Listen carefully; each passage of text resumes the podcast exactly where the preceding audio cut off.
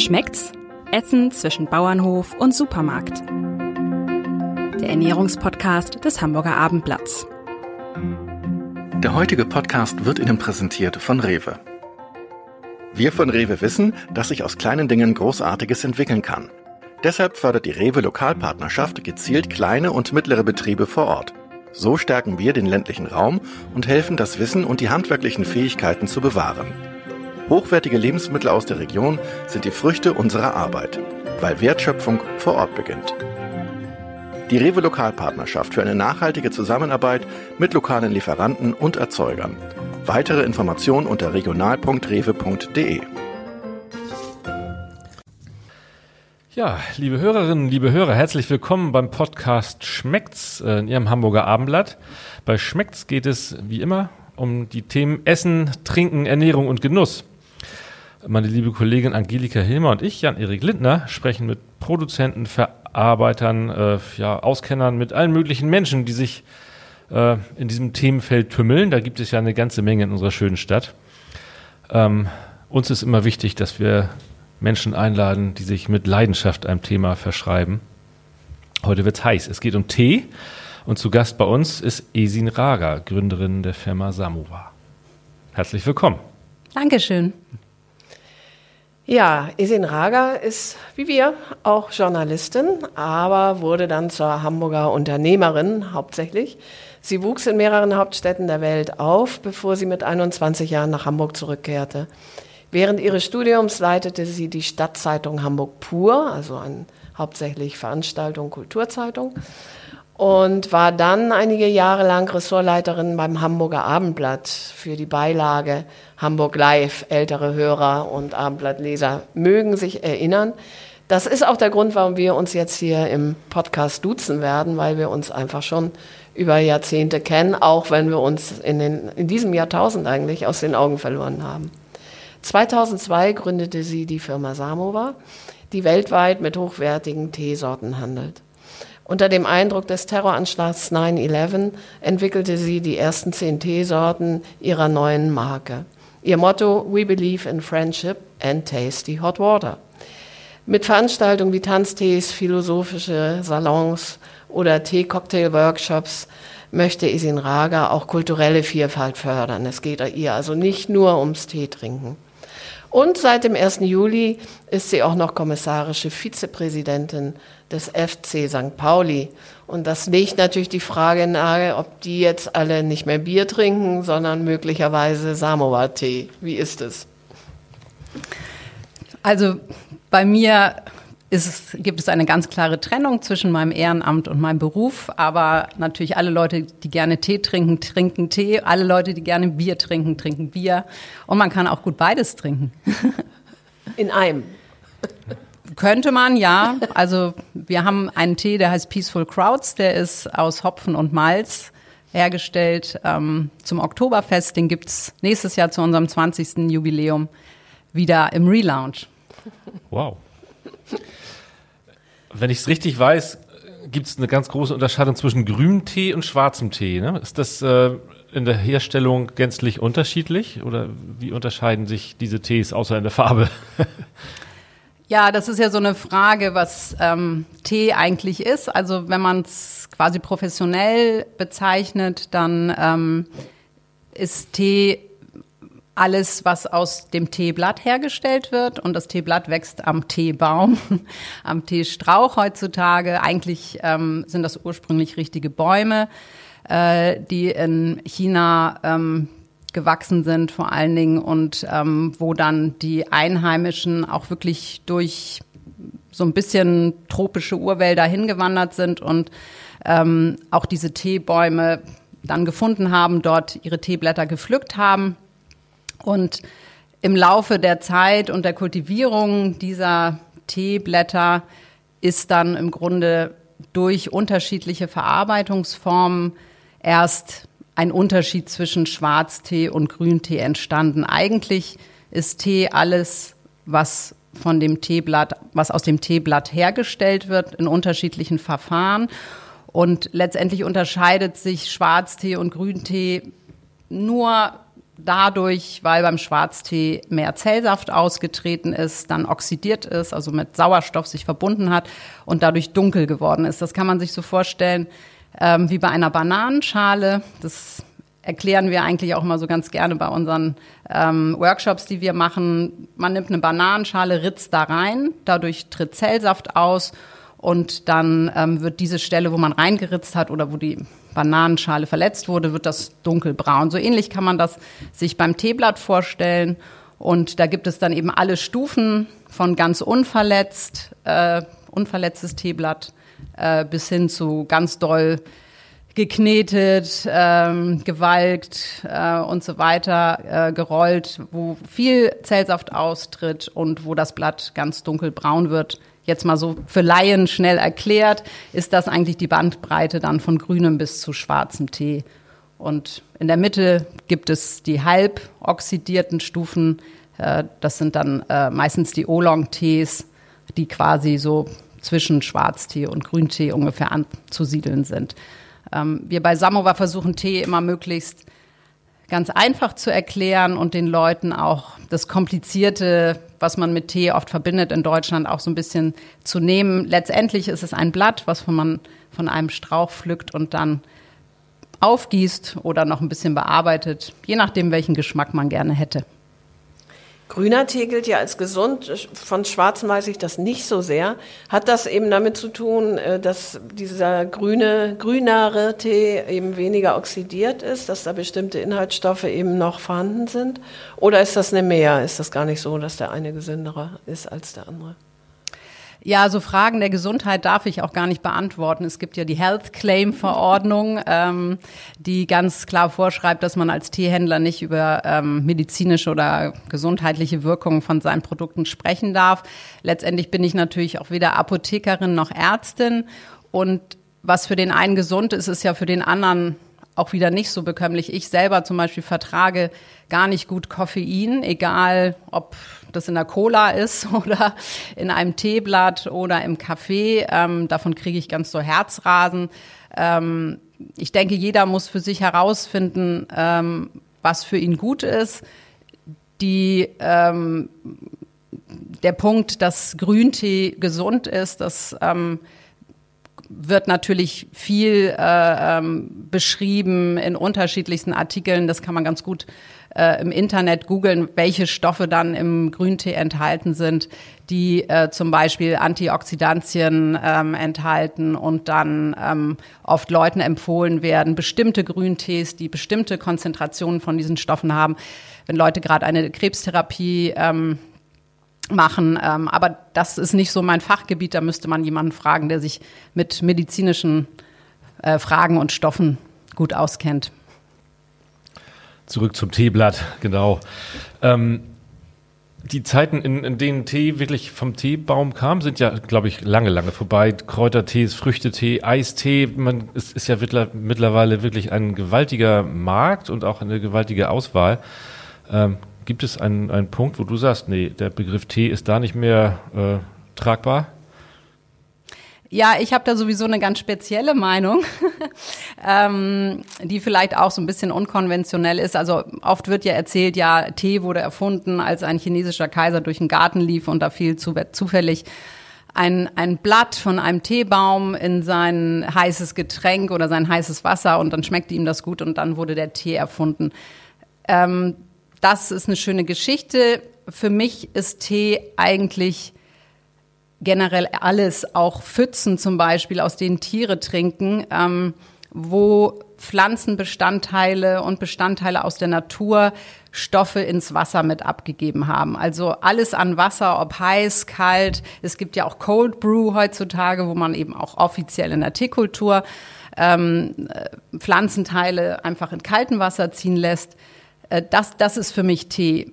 Wir können vielleicht an dieser Stelle einmal ganz kurz erklären, dass in Deutschland alles Tee genannt wird, egal aus welchen Pflanzen es gemacht wurde, außer aus der Kaffeebohne, das nennt man Kaffee und äh, Kakao macht auch noch einen Unterschied. Deswegen sage ich auch manchmal, für mich ist alles Tee, was kein Kaffee ist oder was nicht aus der Kaffeebohne aufgebrüht wurde. Letztendlich ähm, ja, trinken auch schon die Tiere Tee. Ähm, ich habe zwei Hunde, die trinken viel lieber unterwegs im Wald aus Pfützen als jetzt zu Hause das Leitungswasser aus dem Napf. Und das hat mich eigentlich auch erst dazu gebracht zu verstehen, was Tee eigentlich für eine Dimension hat, weil Tee wird ja auf der ganzen Welt getrunken.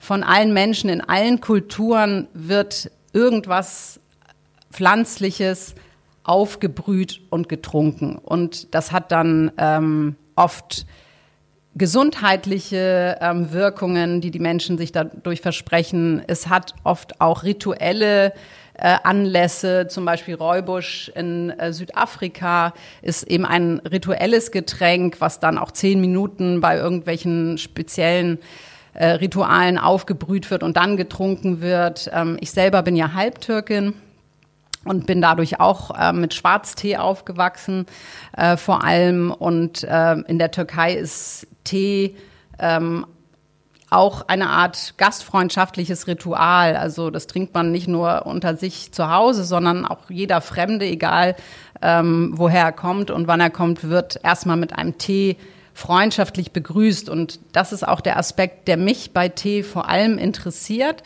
Äh, eben Tee als Friedensbringer, als ähm, friedliches Angebot der Kommunikation und der Begegnung zwischen Menschen. Das, das eigentlich dieser gesellschaftspolitische Aspekt von Tee ist mir total wichtig.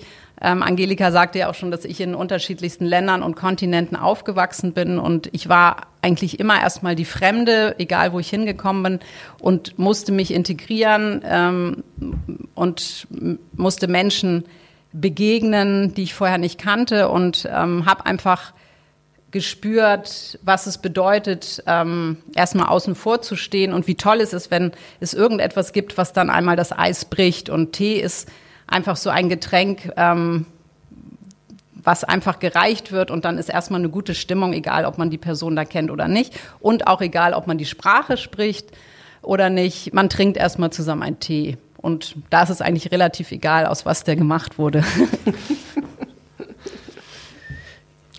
das heißt, du trinkst Tee vermutlich auch den ganzen Tag oder ist es äh, des Koffeins wegen eher ein Morgengetränk? Ja, ich trinke vor allen Dingen Kräutertees, äh, Kräutertees, die mit Früchten gemischt sind und ähm, ich habe ich entwickle ja die Teesorten selber ähm, für unsere Marke Samovar und da mache ich es immer so, dass es vor allen Dingen auch viele Mischungen gibt, wo ganz wenig Grüntee oder wenig Schwarztee drin ist, gemischt mit vielen Kräutern und oder Früchten. Und dadurch ist da einfach nicht so viel Koffein drin enthalten. Aber ich persönlich ähm, trinke ja den ganzen Tag Tee, aber vor allen Dingen auch den ganzen Tag Tee ohne Koffein. Also vor allen Dingen reine Kräuter und Früchtetees. Und ähm, wenn ich ein opulentes Mahl genossen habe, zum Beispiel mit meinen äh, türkischen Nachbarn, wenn die ähm, Essen machen, bei denen gibt's natürlich vor allen Dingen immer Schwarztee, aber wenn ich viel gegessen habe äh, und ähm, ja auch viel viel Kalorien zu mir genommen habe, dann vertrage ich auch einen schönen schwarzen Tee mit viel Zucker. Die Kunst des Aufgießens möchte ich mit dir besprechen. Also wie wird ein Tee oder wie kommen die Aromen äh, besonders gut zur Geltung? Muss das Wasser eine bestimmte Temperatur haben? Ähm, muss man schnell, langsam? Ich weiß beim Kaffee, wir hatten auch schon mal einen Kaffee-Podcast, da gibt es einen Circle- und Center-Aufguss und hast du nicht gesehen. Ist das beim Tee auch so? Ist das kompliziert oder nicht so? Tee trinken ist total unkompliziert. Wenn man möchte, kann man es natürlich kompliziert machen. Das ist ähnlich, äh, sage ich mal, ähm, wie bei einem Auto. Äh, man kann ganz viel Elektronik verwenden, um voranzukommen. Oder ähm, ja, man braucht noch nicht mal ein Auto, man kann auch einfach zu Fuß gehen oder mit dem Fahrrad fahren. Ähm, letztendlich kann man sich vorstellen, ich hatte ja früher erzählt, dass der Tee ähm, ursprünglich, also die Teeblätter, ursprünglich ähm, in, in der Provinz Yunnan in China ähm, so das erste Mal verwendet wurden. Und ähm, ich habe eine ganz tolle Dokumentation äh, darüber gesehen auf Arte, wo sie gezeigt haben, wie die Leute dort bis heute ihren Tee in ausgehöhlten äh, dicken Bambusstöcken auf dem Lagerfeuer zubereiten. Das heißt, die tun Wasser in ausgehöhlte und natürlich unten verfropfte Bambus. Ähm, Röhren hinein und ähm, stopfen da die Teeblätter rein, so wie sind, und packen das aufs Feuer. Also ähnlich als ob der Tee gegrillt wird oder als ob man eben auf, äh, in, in einem Lagerfeuer Tee zubereitet. Wenn man das mal gesehen hat, dann versteht man, was für ein einfaches Getränk Tee ist. Und ähm, es hat sich dann natürlich im Laufe der Jahrhunderte, der Jahrtausende alles Mögliche rund um den, um den Tee entwickelt. Und es hat sich natürlich auch ähnlich wie beim Wein, kann man sich das vorstellen, hier und da eine unterschiedliche Teekultur entwickelt und dann natürlich auch unterschiedliche Arten der Zubereitung. Also ich sage jetzt mal freundlich, meine ich total positiv, also Tee-Nerds. Ähm, die sagen dann, okay, bei dieser speziellen Grünteesorte sollte man auf jeden Fall nicht mit ganz kochend heißem Wasser aufbrühen, weil das zerstört dann einige Aromen. Dann nehmen wir lieber 70 Grad.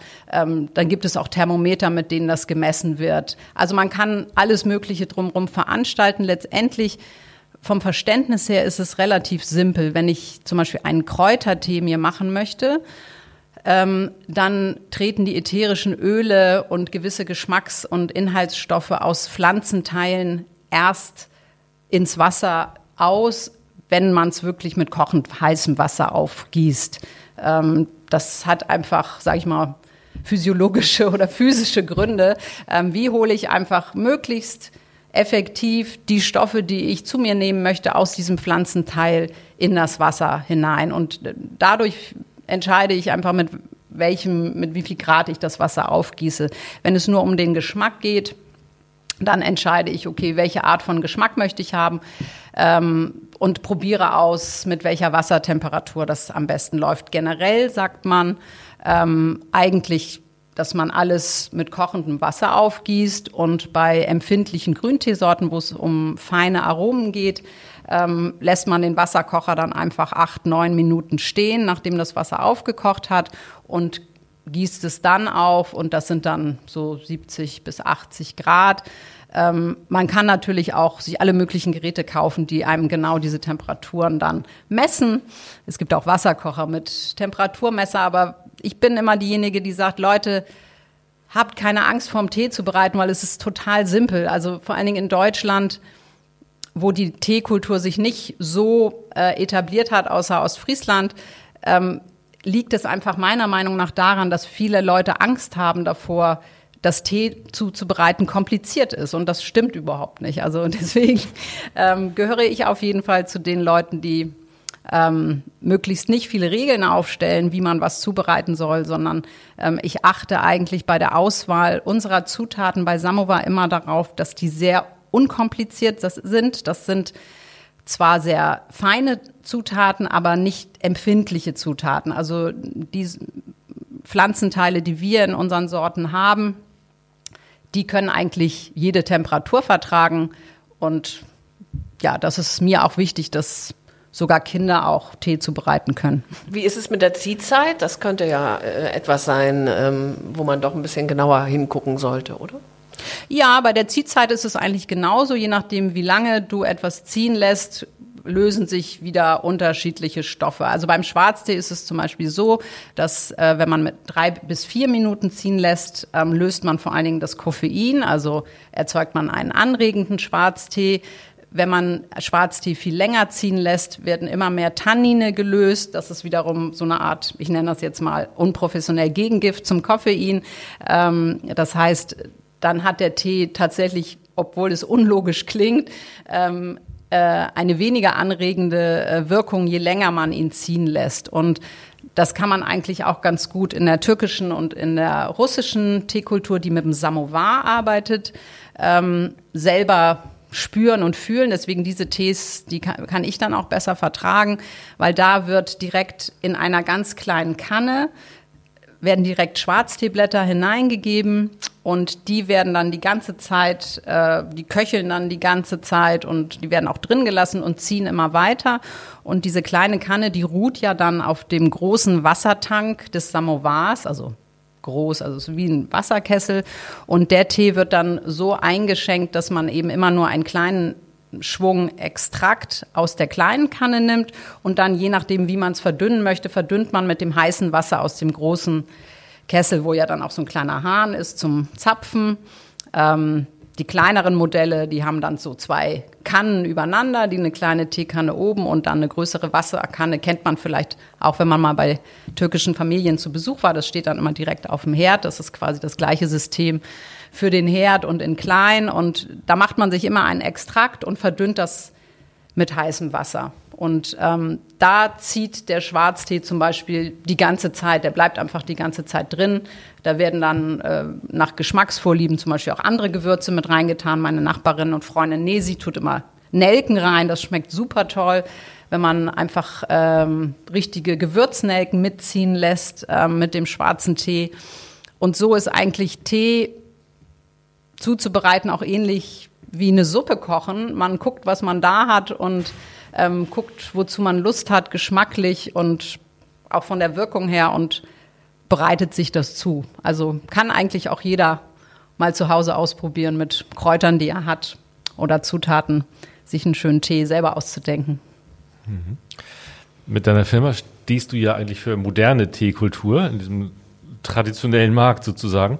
Das Manager-Magazin ähm, hat dich auch als Trendsetter ähm, schon bezeichnet.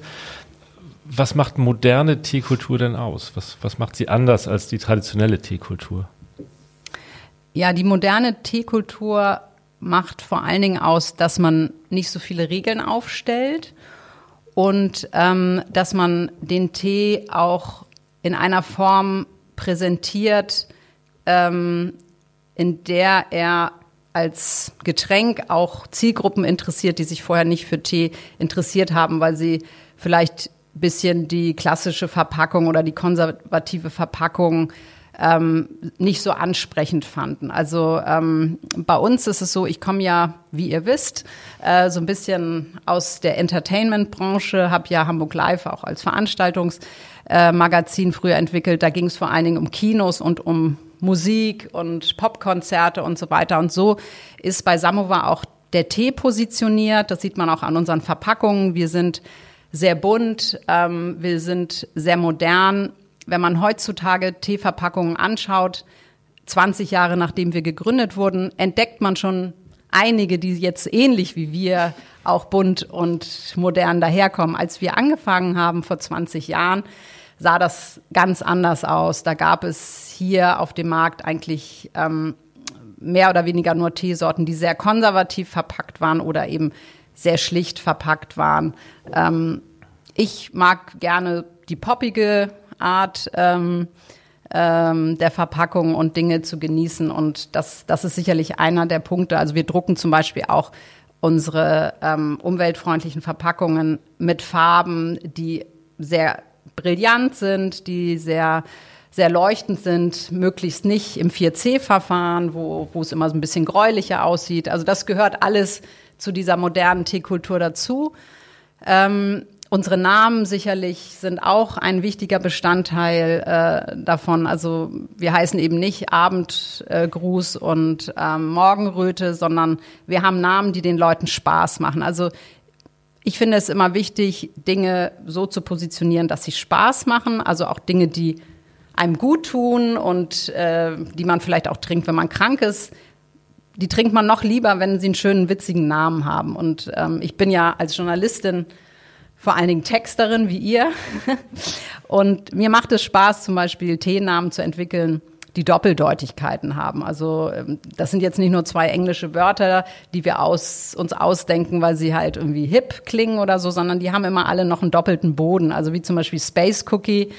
Ähm, ist eine Gewürzteemischung von uns und wer schon mal in Amsterdam war, der weiß auch, was Space Cookie sonst noch bedeuten kann. Und äh, gleichzeitig gibt es aber eben auch die Bedeutung, dass unser Gewürztee auch als Lebkuchengewürz verwendet werden kann, wenn man den mörst. Also man kann auch richtige Cookies damit backen. Wir haben auch Cookie-Rezepte damit schon entwickelt und der Name macht einfach vielen Kunden von uns Spaß. Oder Team Spirit, unser Tee, den wir zur Fußball-WM 2006 entwickelt haben, in Kooperation mit dem Hamburger Verein Jugend und Sport.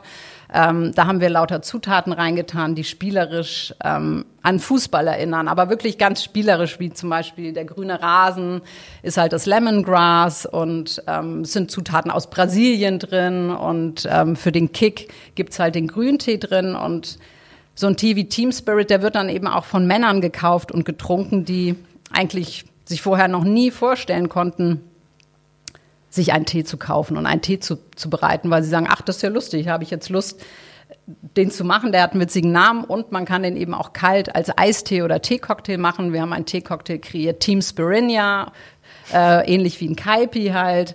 Und ich glaube, das ist das, was man bei uns als modern bezeichnen kann, dass man einfach mal seinen Kopf öffnet ähm, und das ganze Thema Tee ein bisschen freier angeht, als es vorher in Deutschland der Fall war. Es gibt hier Tee, Cocktails, ähm, Konfiserie, alles Mögliche mit Tee, aus Tee, ähm, vom Tee. Ähm, gibt es noch andere ganz innovative Produkte, die dir gerade einfallen, wo die sich auf dem Markt eventuell etablieren? Ja, wenn man mal nach Korea reist, mein Mann ist ja Musiker, war, hatte neulich äh, vor Corona ein Gastspiel in Korea und der hat mir also einen halben Koffer voll Teeprodukte mitgebracht, von der Zahnpasta bis zu ähm, anderen Kosmetikprodukten. Ähm, ja, es gibt alle möglichen Formen, ähm, alkoholische Getränke, zum Beispiel Wodka zu infusionieren äh, mit Tee. Ähm, ja, wir haben auch schon Versuche gemacht, ähm, Tee in Epoxidharz zu gießen, also Teeblätter, die wir schon mal verwendet hatten zum Aufguss, dann zu Fußböden oder zu Oberflächen ähm, zu verarbeiten. Ähm, ähm, ja, also Tee ist ein Naturstoff, das sind ja Pflanzenteile. Ähm, daraus kann man eigentlich alles Mögliche machen, was man aus Pflanzen so herstellen kann. Und da ähm, ja, fällt euch bestimmt auch noch was Lustiges ein. was würdest du sagen, war denn dein innovativstes Produkt? Bleiben wir mal, dass man es essen oder trinken kann, also kein Fußbodenbelag, sondern. Mein innovativstes Teeprodukt. Ja.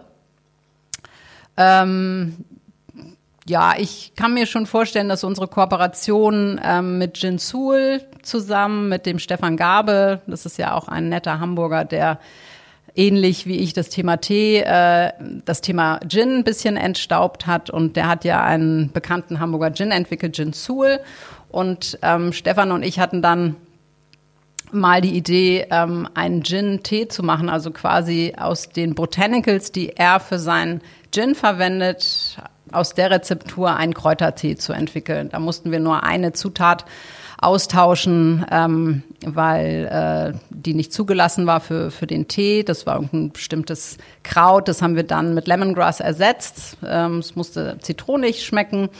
Und ähm, ja, damit haben wir dann vor einigen Jahren auch Furore gemacht, weil wir gesagt haben, es ist wirklich der erste alkoholfreie Gin als Kräutertee. Und ich selber bin jemand, der eigentlich gar nicht mehr Alkohol trinkt. Also ich trinke eigentlich seit vielen Jahren nur noch alkoholfreies Bier, wo ja auch ein bisschen Alkohol drin ist.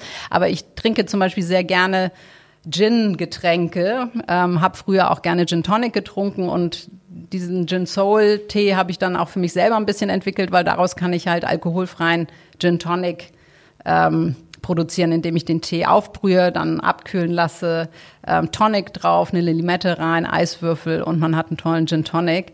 Ähm, ja, es muss nicht immer Alkohol drin sein. Ich glaube, das war relativ innovativ.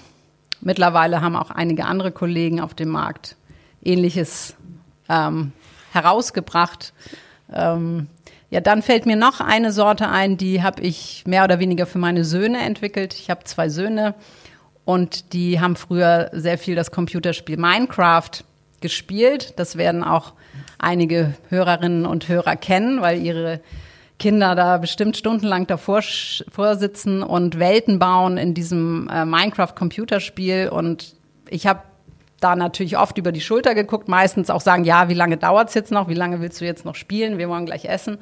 Und bei der Gelegenheit habe ich mitbekommen, dass dort ähm, Welten gebaut werden. Ähm, da werden Rohstoffe angebaut und auch abgebaut. Daraus werden dann Sachen hergestellt. Und da gibt es eben auch Pflanzen, die in diesem Computerspiel vorkommen. Und das fand ich ganz spannend. Habe ich gesagt, ach, dann mache ich doch mal einen Tee aus den Pflanzen, genau. Den dürfen wir natürlich nicht Minecraft-Tee nennen, weil das könnten wir uns gar nicht leisten, die Lizenz zu bezahlen. Aber ähm, wir haben einen Tee, der heißt jetzt Digital Detox, also quasi ein Tee zum Abschalten.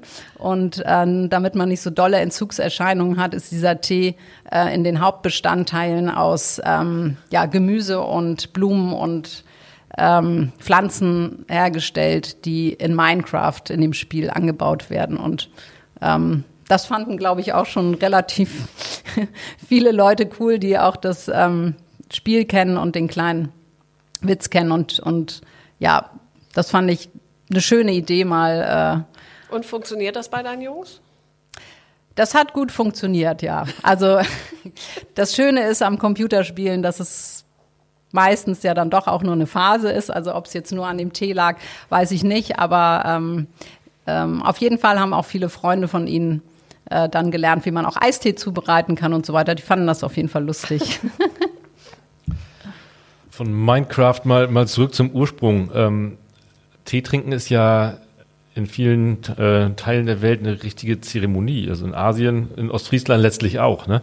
Äh, ist das nach wie vor so oder ist das äh, so ein bisschen aus dem Fokus geraten, das Zelebrieren von Tee? Ja, das Tolle an Tee ist ja sowieso das Zelebrieren an sich. Ähm, ich sag mal, ähm, es ist eigentlich eine Achtsamkeitsübung, kann man sogar sagen. Auch, ich glaube, heutzutage einige Achtsamkeitstrainer oder ähm, ja, Experten sagen auch, wenn du mal runterkommen willst, bereite dir einen Tee zu.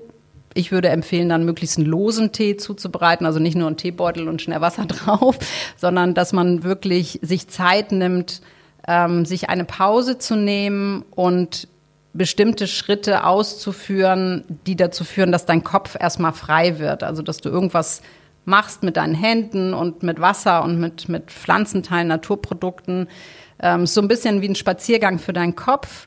Ähm, du brühst dir einen schönen Tee auf, dann wartest du, ähm, bis die Blätter gut gezogen haben, bis der Tee gut schmeckt. Ähm, es ist eine Achtsamkeitsübung und das ist in verschiedensten Religionen und Kulturen auch schon so gewesen und dafür eingesetzt worden.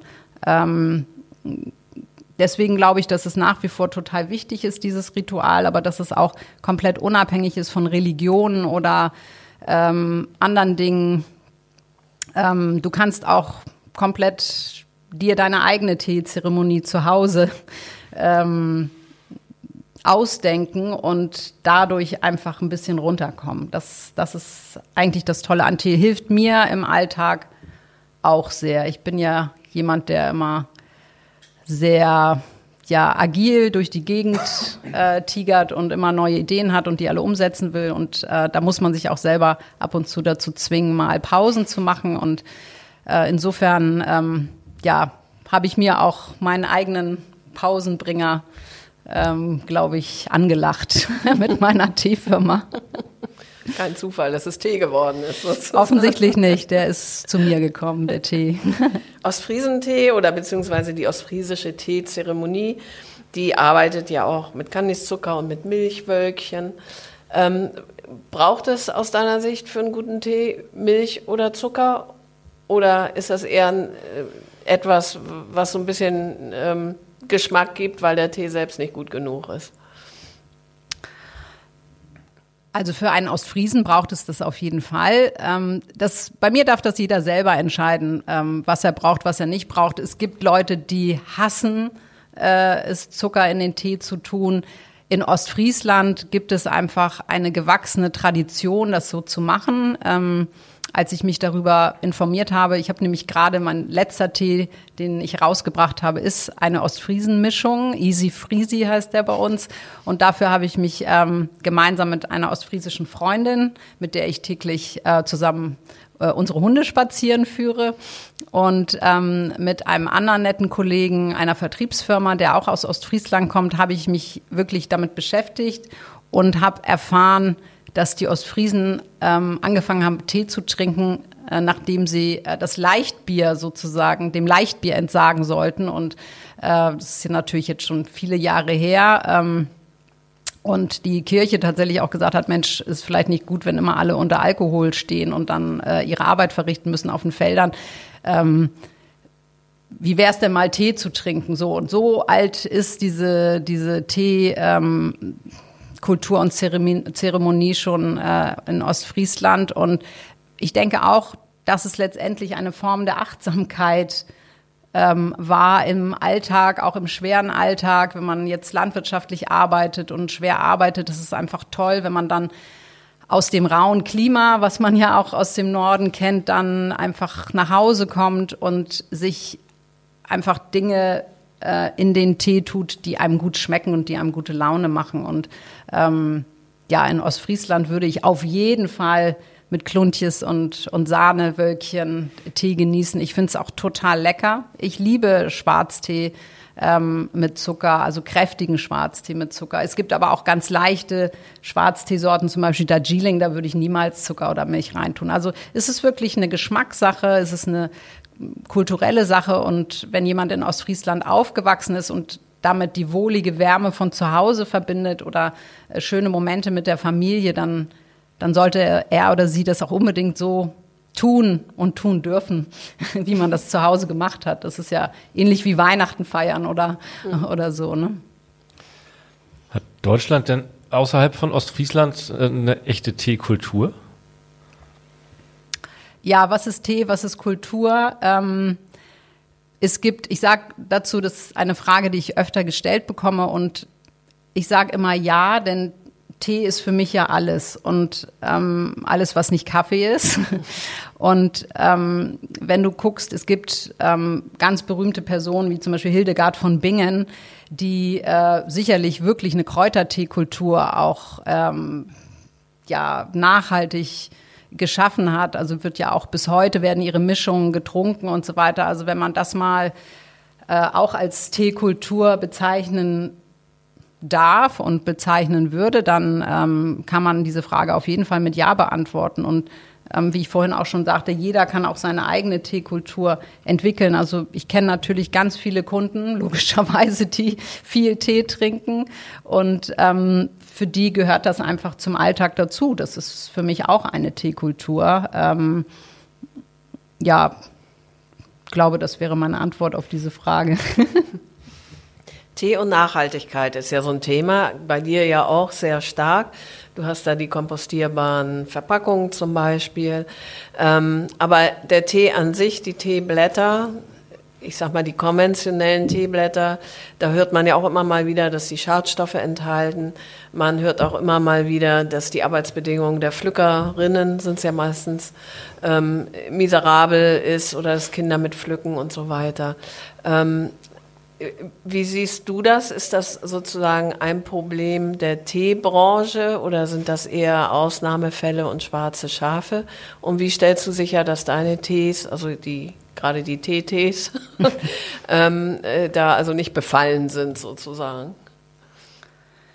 Ja, vielleicht beantworte ich deinen zweiten Teil der Frage zuerst. Der ist nämlich sehr einfach und schnell zu beantworten. Ähm, also wir beziehen unsere Produkte ähm, nur bei Hamburger Rohstoffhändlern, äh, bei denen sehr strenge Regeln eingehalten werden, die selber mehrmals im Jahr persönlich vor Ort sind, dort, wo die äh, Rohstoffe angebaut werden. Also ich sage das jetzt mal übergreifend, nicht nur für die Tee-Teeblätter, sondern es gilt natürlich auch für, für alles andere. Und ähm, wir bei Samovar lassen auch ähm, die äh, Rohstoffe, die wir für unsere Zutaten, für unsere Mischungen verwenden, nochmal in Deutschland unabhängig testen, nachdem sie hier importiert wurden. Also bei uns geht jede Zutat 14 Tage äh, in Quarantäne, ähm, wenn sie hier angeliefert wird und dann wird eine Probe an das Institut Fresenius geschickt. Die untersuchen das nochmal auf Pestizide und erst wenn die grünes Licht geben, wird dieser Tee für Samovar-Mischung verwendet.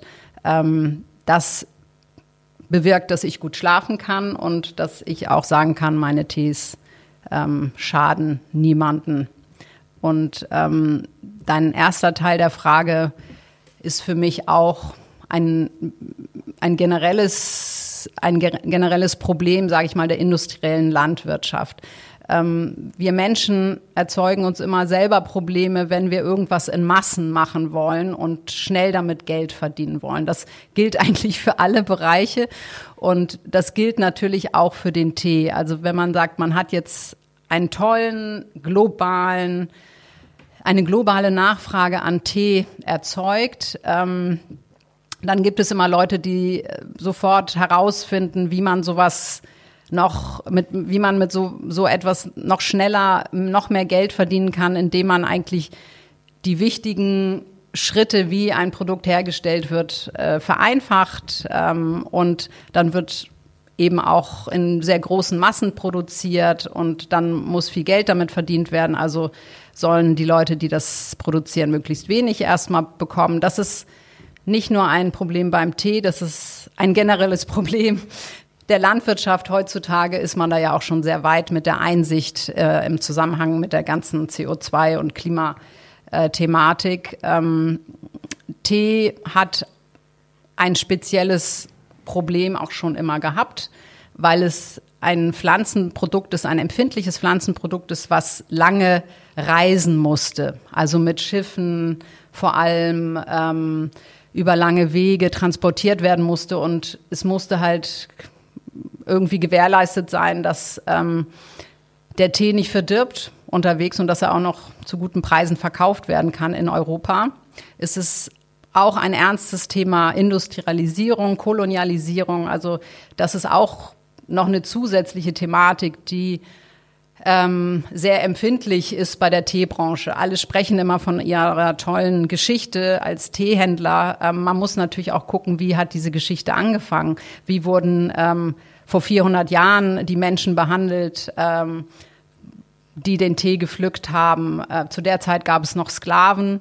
Ähm, also es ist, sage ich mal, ein, ein sehr umfassendes, sehr wichtiges und auch teilweise sehr ernstes Thema, was ähm, durch die Verbreitung des Tees in der globalen Welt ähm, sicherlich sehr ernst zu nehmen und zu betrachten ist. Und wenn man heutzutage diese Dinge besser machen möchte, ähm, dann muss man einfach selber sehr genau hinschauen und an jeder Stelle möglichst selber überprüfen und mit Menschen äh, arbeiten, nur mit Menschen arbeiten, denen man hundertprozentig vertraut und äh, da gibt es ja heutzutage auch einige Formen von Siegeln, wie zum Beispiel das Bio-Siegel oder ähm, Fairtrade-Siegel oder andere ähm, Fairness-Siegel.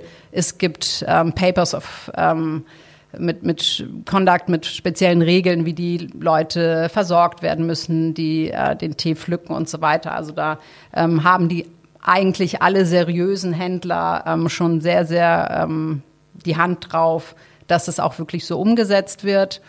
Und als Verbraucher kann man eigentlich sicher sein, dass wenn man bei namhaften äh, Leuten Tee kauft, der nicht super, super, super Discount billig ist, ähm, dass diese Dinge in Deutschland dann schon beachtet werden. Es gibt ja auch regelmäßig Tests von verschiedenen äh, Stiftungen, ähm, die dann auch immer die Qualität überprüfen.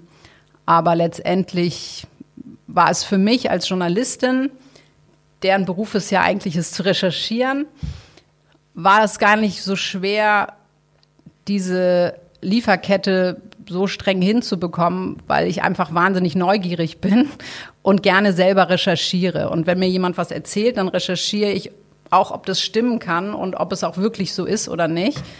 Und dadurch, ja, kann ich selber schon ganz gut ähm, dann auch mit meinen Lieferanten Dinge hinterfragen, die vielleicht in den Jahren davor nicht so hinterfragt worden sind. Und ich rufe auch jeden Verbraucher und jede Verbraucherin immer wieder dazu auf, kümmert euch selber darum, denkt selber nach. Ähm, kann das jetzt sein, dass dieses Produkt, was 1,99 kostet, dass das am Ende der Kette ähm, den Menschen äh, das gleiche Leben äh, ermöglicht, was du führst. Denk einfach selber nach, dann weißt du die Antwort. Sag uns doch mal, was eigentlich so die wichtigsten Teeregionen sind, äh, anbautechnisch. Es gibt ja ein paar Begriffe, die man kennt. Äh, wird Tee auch außerhalb Asiens überhaupt angebaut? Echter Tee? Ja, ähm, man kann eigentlich heutzutage sagen, dass ähm, ein sehr großer Teil der ähm, nicht so wertvollen Tees ähm, vor allen Dingen in Afrika angebaut werden. Also ähm, Tee braucht, wir sprechen jetzt wiederum von dem Teetee, also von der Teepflanze. Nehme ich an, dass du das fragst. Ja, das, also genau. Kräutertee, Früchtetee kommt natürlich auch viel aus, ähm, ja, zum Beispiel Kroatien wird Minze, Biominze angebaut und so weiter. Aus der ganzen Welt, aber der Teetee, ähm, der braucht ähm, tropisches oder subtropisches Klima. Und ähm, heutzutage gibt es eigentlich ja überall, wo dieses Klima herrscht, auch irgendeine Form von Teeanbau oder dem Versuch, Tee anzubauen. Ähm, das ist total spannend, weil Tee ähnlich wie Wein seine, also von der Teepflanze her, seine Eigenschaften entwickelt durch Bodenbeschaffenheiten und Witterung. Also ich finde es zum Beispiel total spannend, Grüntees und Schwarztees ähm, herauszufinden, die jetzt nicht unbedingt aus den klassischen Anbaugebieten kommen. Und ähm, wir haben auch eine Teesorte, die kommt zum Beispiel aus Thailand. Wir haben äh, Tees aus Afrika, auch zum Beispiel in unserer Ostfriesenmischung mit drin.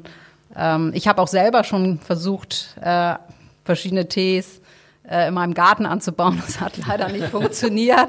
Aber wir sind ja so ein bisschen auf dem Weg hin zu einem subtropischen Klima. Also wenn man jetzt die letzten Tage hier mal Revue passieren lässt, also vielleicht kann man auch irgendwann in Deutschland Tee anbauen. Also klingt traurig und lustig zugleich eigentlich. Mhm.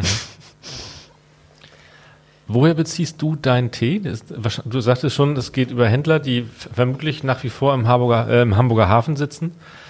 Ähm, ist der Hafen nach wie vor ähm, die Drehscheibe für Tee in Deutschland? Ja, ich hatte ganz großes Glück ähm, bei der Wahl meines Hobbys damals, ähm, als wir den ersten Tanztee gemacht haben und als es dann losging. Ich hatte totales Glück, dass ich in Hamburg sitze, weil Hamburg ist die Drehscheibe ähm, für Tee in Europa mindestens. Ähm, auch viele große amerikanische Marken, kanadische Marken kaufen ihren Tee in Hamburg. Das ist wirklich ein Umschlagplatz Platz hier für alle tollen äh, äh, Rohstoffe, die äh, mit Tee zu tun, zu tun, haben, für Kaffee ja auch.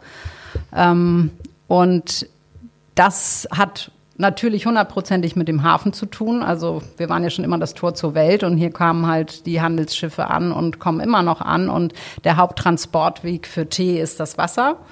Äh, man kann natürlich auch was einfliegen lassen. Ähm, das sind dann aber eher natürlich kleine und ähm, äh, ähm, besondere Chargen. Ähm, heutzutage eigentlich auch tabu. Und äh, ja, insofern Hamburger Hafen und äh, toll, dass hier wirklich diverse Rohstoffhändler für Premium-Teerohstoffe sitzen, auch für andere äh, Qualitätsstufen. Hier gibt es die gesamte Infrastruktur, auch der Packer. Man muss sich vorstellen, so eine Teebeutelmaschine, die kostet ähm, oft ja ein, zwei Millionen Euro ähm, und muss eigentlich auch die ganze Zeit laufen, damit sich das rentiert. Und es gibt eben auch diverse Firmen hier in Hamburg und im Raum um Hamburg, ähm, die tolle unterschiedliche, auch moderne Formen der Teebeutelverpackungen haben. Und deswegen ist unser Produkt tatsächlich äh, ein Hamburger Produkt, weil ähm, wir importieren nur die Zutaten ähm, von woanders. Und alles andere wird in Hamburg gemacht. Das Mischen, das Abfüllen, Etikettieren per Hand, ähm, unsere Dosen, also es alles, wird alles hier hergestellt. Und das ist für mich sehr komfortabel, weil ich kann teilweise sogar mit dem Fahrrad zu einem Außenlager fahren und gucken, was da so abgeht. Und ja, wie kann man sich das vorstellen, wenn ihr neue Produkte entwickelt? Setzt ihr euch hin, probiert dann, mischt ein bisschen, äh, probiert wieder, bis ihr dann die optimale Lösung gefunden habt? Genau so. ähm, ich entwickle ja Tee nach Geschichten, weil ich eine Geschichtentante bin als Journalistin. Das heißt, ich entwickle einen Tee, wenn die Fußball-WM ist und mich das interessiert, entwickle ich den danach. Oder Digital Detox habe ich euch schon erzählt. Ähm, ähm, gibt es einen Tokio-Tee? Nein. Ein Olympic Games-Tee gibt es nicht? Nein. Interessiert das, dich nicht? Nee, in der Form, in der das zurzeit stattfindet, interessiert es mich tatsächlich nicht. Muss, bin ich ganz ehrlich.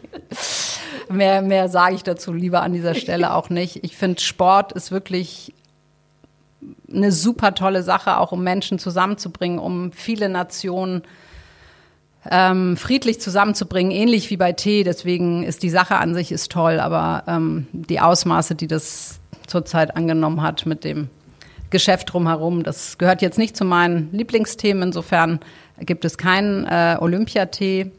Ähm, ja, ansonsten ähm, gucke ich genau wie ihr, was, was gibt es gerade für, für gesellschaftliche oder für interessante Themen ähm, und wozu habe ich Lust, was, was macht mir gerade Spaß. Also mein neuestes Projekt kann ich schon verraten, weil den Namen habe ich schon schützen lassen. meine neueste, meine neueste Teesorte, die wird Karma Police heißen, nach einem Song der ähm, Band Radiohead. Und ähm, da ich mich ja viel mit Umweltschutz, Nachhaltigkeit, ähm, Gesellschaft interessiere zurzeit, ähm, brauche ich für mich selber gerade eine Instanz, die mich vor der Depression bewahrt, die meine gute Laune bewahrt und die ähm, mein, mein, mein Gefühl für Gerechtigkeit und für Gleichgewicht wiederherstellen kann. Und da habe ich mir überlegt, gut, es gibt jetzt so viele politische Ereignisse in der Welt, die ähm, auch ganz schrecklich sind und die die Demokratie bedrohen. Und ich bin Radiohead-Fan und höre diesen Song gerne und ähm, habe mir gesagt, gut, meine Instanz ist die Karma Police.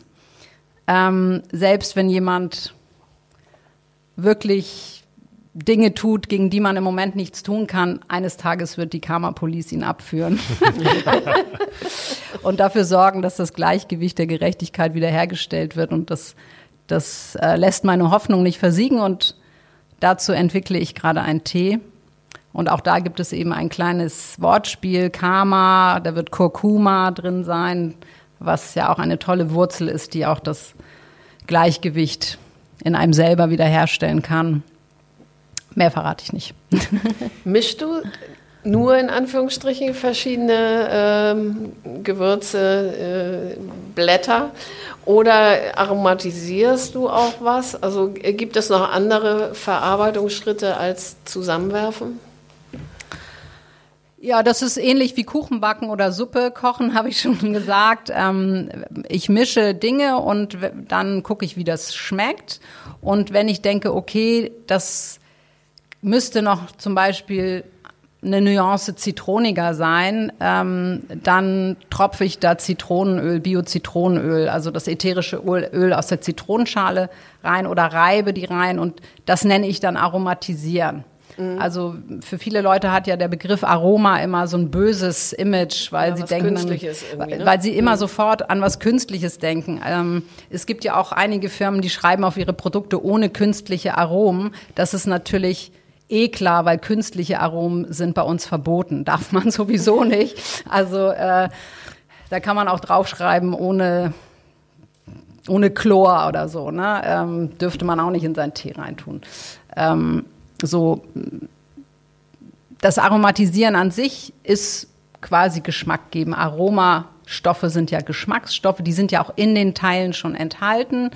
Und wenn man sich das mal vorstellt, ähm, dass man jetzt etwas machen möchte, was nach Beeren schmeckt, ähm, dann kann man sich entweder entscheiden, okay, ich mach's nicht, weil aus getrockneten Beeren kommt der Geschmack nicht raus, den ich mir wünsche, oder ähm, man sagt, gut, ich verstärke das durch Aromaessenzen, die aus Beeren hergestellt wurden. Es gibt auch Aromen, die, die werden aus anderen Dingen hergestellt. Das ist eine riesengroße Diskussion, ob das jetzt gut oder schlecht ist. Ähm, bei uns ist es relativ simpel, weil wenn man Bioprodukte herstellt und wir stellen ja 100% Bioprodukte her, dann darf man nur Aromen verwenden, auch ab 1.1.22 sogar noch viel strenger ähm, müssen, muss die Basis des Aromastoffes, die man verwendet, aus Biofrüchten, aus der Biofrucht hergestellt sein, ähm, nach der es auch schmecken muss. Und das ist schweineteuer, weil man sich vorstellen kann, wie viele Früchte dazu verarbeitet werden müssen, um so ein Aroma, eine Aromaessenz daraus herzustellen. Man kann sich auch fragen, esse ich nicht lieber eine frische Erdbeere? Wenn ich jetzt unbedingt Bock auf Erdbeere habe, muss dieser Tee nach Erdbeere schmecken? Ähm, das ist auch wieder so eine Sinnfrage. Ich verwende eigentlich ähm, nur Aromen, die äh, aus ätherischen Ölen gewonnen werden und ähm, wo es Sinn macht, also die zum Beispiel aus Orangenschale oder Zitronenschale gewonnen werden, wo es Sinn macht, daraus ein Aroma herzustellen. Und ähm, wenn man dann auch sagen möchte, ich möchte jetzt einen Karamelltee haben, dann würde ich persönlich niemals ähm, ein Karamellaroma da rein tun, sondern ich würde sagen, ich koche mir einen schönen Tee und löse mir da so ein Mumu Kuku Karamellbonbon drin auf. äh, dann habe ich meinen Karamelltee, weil dann tue ich lieber Karamell da rein oder, oder mache im Idealfall selber Karamell. Ähm, das ist aber eine Philosophiefrage. Es gibt auch viele Leute, die sagen, ich will das alles schon mal fertig haben und mir da keine Gedanken drüber machen und in meiner Küche nicht so viele Dinge tun. Die, die kaufen dann lieber anderen Tee, aber bei uns ähm, gibt es eigentlich nur aromatisierte Sorten, wo das Aromatisieren ähnlich wie beim Kuchenbacken dann auch Sinn macht mit echten Früchten, die das dann auch hergeben. Stimmt eigentlich das Gerücht, dass Teebeutel per se ähm, minderwertige Ware enthalten oder schlechter sind als lose Tees? Nein, das Gerücht stimmt nicht. Ähm, ich sage mal, der Teebeutel kann nichts dafür, wenn Leute da Schrott reintun. Also der Teebeutel an sich ist ja eine geniale Erfindung. Es ist ja quasi so eine Art Mitnahme, Einzelportion für Leute, die jetzt nicht die Facilities haben mit Kanne und ich und Sieb und und dies das Es ist im Grunde eine Art Transportverpackung für unterwegs oder für ein schnelles Zubereiten und je nachdem, was ich da hineintue, welche Qualität an Rohstoffen, so ist auch die Qualität des Teebeutels. Ähm, der Teebeutel an sich, der ist ja in den besten und meisten Fällen aus Abaca hergestellt. Das ist ein, ein papierartiges Sieb, sage ich mal, was ähm, aus ähm, den Fasern der Bananenblätter gewonnen wird. Und die sind eben nicht durchsichtig, da kann man nicht durchgucken. Und ja, auch da ist es wieder so, wenn man sagt, gut, Profit ist alles, was, was man gerne möchte, dann, dann tut man natürlich in, in so einen Beutel, in den man nicht reingucken kann und wo einfach eher pulverartiges äh, äh, Zeug drin ist, dann kann man da alles Mögliche reintun und das natürlich auch mischen, blenden mit Dingen, ähm, die die Qualität dann ähm, heruntersetzen. Und es gibt sicherlich solche Produkte auch auf dem Markt. Ähm, der Teebeutel an sich ist was ganz Tolles. Ich finde eine geniale Erfindung.